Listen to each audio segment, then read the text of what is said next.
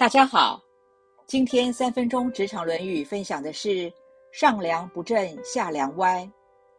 鲁哀公问孔子：“怎样才能使百姓服从呢？”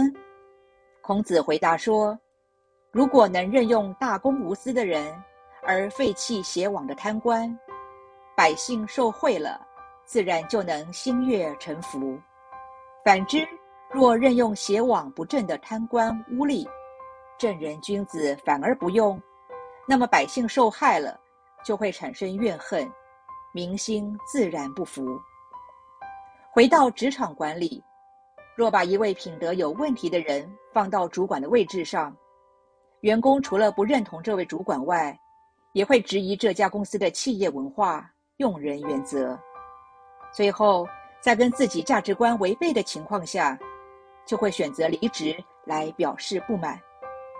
除了增加离职率外，任用品德不佳的主管，还会影响绩效，也有可能上行下效，产生同流合污的情形。或用这种品德不佳的主管，有时是因为私人关系，有时是因为利益问题，也有些是在空降主管身上发生。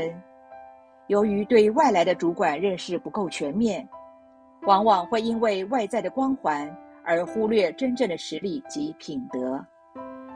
反过来讲，如果提拔有能力、有品德的人担任管理职，大家就会觉得未来是有希望的。除了赢得凝聚力外，还会吸引更多优秀的人才来跟随。离职率降低了，人才多了，自然也就容易打造出杰出的团队。上梁不正下梁歪，企业若想要永续经营，除了专业上、人品上一定要用大公无私、正直的人，尤其是在管理职上，除了物以类聚外，也会符合公平正义的原则，员工自然就愿意服从跟随。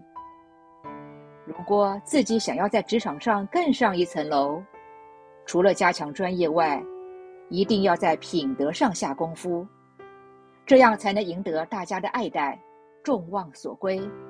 在大家的支持下，水到渠成，自然而然就容易管理团队、带领团队。因为只要方向对，就不怕路远。最后问问，你的公司用人的原则是什么呢？你是个有才能、有品德的主管吗？以上原文出自《论语·为政篇》。哀公问曰：“何为则民服？”